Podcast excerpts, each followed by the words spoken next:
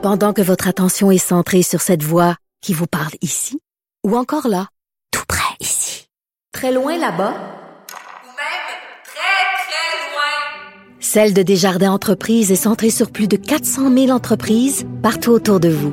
Depuis plus de 120 ans, nos équipes dédiées accompagnent les entrepreneurs d'ici à chaque étape pour qu'ils puissent rester centrés sur ce qui compte, la croissance de leur entreprise.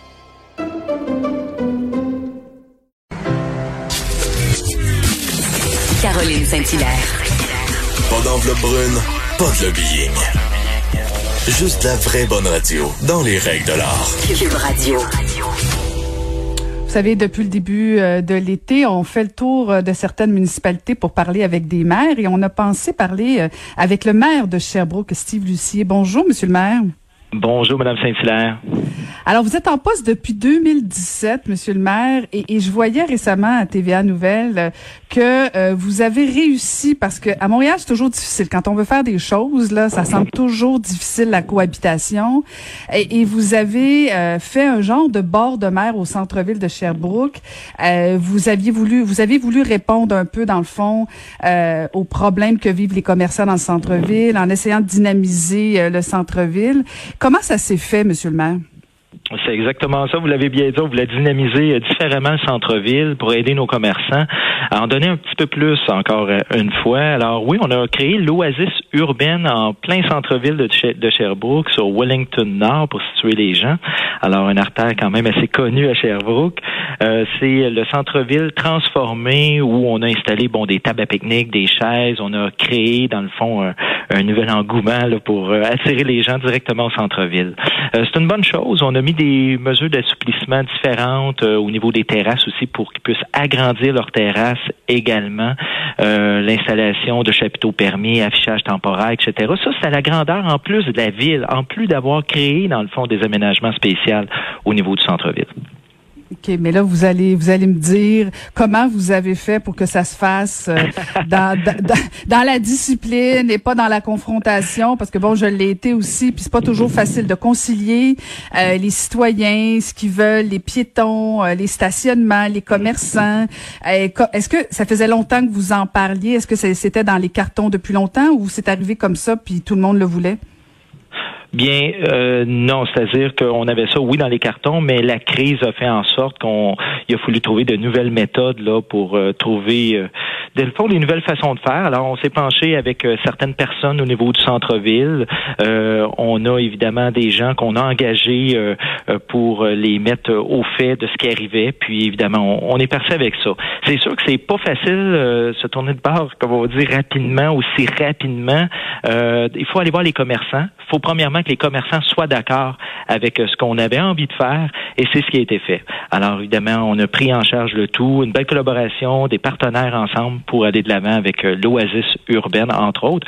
On a d'autres endroits aussi, juste en avant de l'hôtel de ville, on a un bel endroit pour des spectacles, alors le Carré Stracona aussi, où on permet aux gens de venir manger au centre-ville, apporter également euh, leur boisson s'ils veulent l'alcool, alors pour le consommer sur place. Mais une condition est claire, ils doivent manger évidemment sur place pour euh, euh, prendre la, la consommation. Là. Fait qu'il n'y avait pas de mécontents, tout le monde est content, puis tout le monde va tout, le monde se réjouit. Il va falloir que vous envoyiez votre façon de faire à la ville de Montréal parce que ça marche pas comme ça ici. ben écoutez, moi je pense que c'est vraiment d'être prêt au niveau des commerçants. Euh, on a engagé, comme je disais, une personne là pour prendre en charge là, ce contrat-là et ça a été bien fait. Bon, ben tant mieux, tant mieux, tant mieux pour les gens de Sherbrooke. Et là, euh, j'imagine que c'est pas uniquement réservé pour pour les Sherbrookoises, Sherbrookois. Euh, est-ce que vous attendez euh, des touristes au cours de l'été? Oui, en effet, justement, les gens vont pouvoir venir visiter leur centre-ville à nouveau, d'un peu partout. Là. Alors, on invite les gens à pouvoir venir faire un tour, en respectant toujours, évidemment, euh, tout ce qui est euh, émis par la santé publique, là, et on les respecte. Alors, euh, aucun problème de ce côté-là. Peut venir faire un petit tour, là, venir faire ben, un petit peu partout, parce que j'ai vu d'autres villes aussi qui, qui avaient entamé les, les, les mêmes projets. Là. Alors, c'est une bonne chose. Dites-moi, Monsieur le maire, comment comment ça, ça, se comporte chez vous avec le port du masque? Est-ce que euh, vous avez des, des, gens qui sont réfractaires au port du masque? Est-ce que vous euh, vous applaudissez euh, le gouvernement du Québec sur l'obligation du port du masque? Bien, je pense qu'on fait pas ça pour rien. Alors, je pense que la santé publique a mis en place ce geste-là. Bien, il va falloir le respecter aussi. de, tous et chacun, chacune, a une responsabilité à prendre au niveau de la santé, premièrement, de nous, la santé des autres aussi, et il faut penser aussi aux employés de la santé qui ont passé un dur coup là. Alors évidemment que si on est capable de ralentir le tout en portant un masque, mais pourquoi pas? Ça peut évidemment aider euh, la société là. Mais est-ce que les gens de Sherbrooke le portent? Le portaient avant l'obligation Euh, je vois prochain? quand même beaucoup de personnes, en effet, le porter actuellement dans certains commerces. Bon, le fait que ça va devenir obligatoire, c'est une chose. Dans les édifices municipaux également, hein, en passant, là. Alors, ça va être un peu partout. Je pense que c'est les lieux fermés euh, à la grandeur du territoire de Sherbrooke, comme partout à travers le Québec. On le faisait déjà à partir euh, de ce samedi pour euh, les euh, notre service de transport en commun. Ça se passe très, très bien sur le terrain actuellement. Alors, je verrais pas pourquoi que ça continuerait pas à bien aller. Et là, là, on va pouvoir le dire. Ça va bien aller. Ouais, c'est ça, ça. Ça va être à suivre. Et, dites-moi, Monsieur le maire, euh, on, voit dans plusieurs municipalités déjà préparer les citoyens à une, à une éventuelle augmentation de taxes due justement euh, au confinement, dû à la pandémie. Est-ce que la ville de Sherbrooke se prépare déjà à augmenter les taxes euh, des citoyens? On a une situation euh, très difficile financièrement actuellement, comme plusieurs villes également. On se parle régulièrement d'ailleurs avec l'Union des municipalités pour voir ce qu'il y aura à faire. On parle avec les ministères. Pourquoi? Ben, écoutez, chez nous à Sherbrooke, c'est un déficit de plus de 7 millions jusqu'à maintenant accumulé. On n'a pas le droit de faire de déficit, vous le savez aussi. Alors, c'est sûr qu'on essaie de mettre en place euh, certaines mesures euh, qui vont nous permettre, bon, de, de cheminer là avec ça. Et on espère que le gouvernement va agir rapidement parce que juste notre transport en commun, qui est un, ben, un lien essentiel, on n'avait pas le choix de le garder en place. Ben, c'est 4,6 millions qui s'est accumulé au niveau de cette dette-là. Là. Alors, euh, au niveau évidemment du déficit, Euh, c'est des pertes financières importantes qu'on vit actuellement, que ce soit de la vente d'énergie, parce qu'on a notre propre réseau électrique. Alors, notre propre réseau, nous, on pense à des pertes de tout près d'un million actuellement, les amendes, les frais de constat, euh, les droits de mutation également euh, qui sont pas là, ils sont pas au rendez-vous. Là. Même si la construction a augmenté, euh, il y a eu un certain délai avant que ça reprenne. Bien, c'est tout près de 2,5 millions de notre côté, les ventes de terrain également, et j'en passe, les ventes de permis. Euh, écoutez, là, c'est beaucoup, beaucoup de frais additionnés qui fait qu'on sera en déficit actuellement. Est-ce que est-ce que c'est au gouvernement du Québec de compenser pour pour les déficits des villes, selon vous? Dé- définitif qu'on doit avoir un aide autant provincial que fédéral. Alors le fédéral, c'est déjà C'est toujours la même poche, on va se le dire. là. C'est toujours le citoyen qui va payer.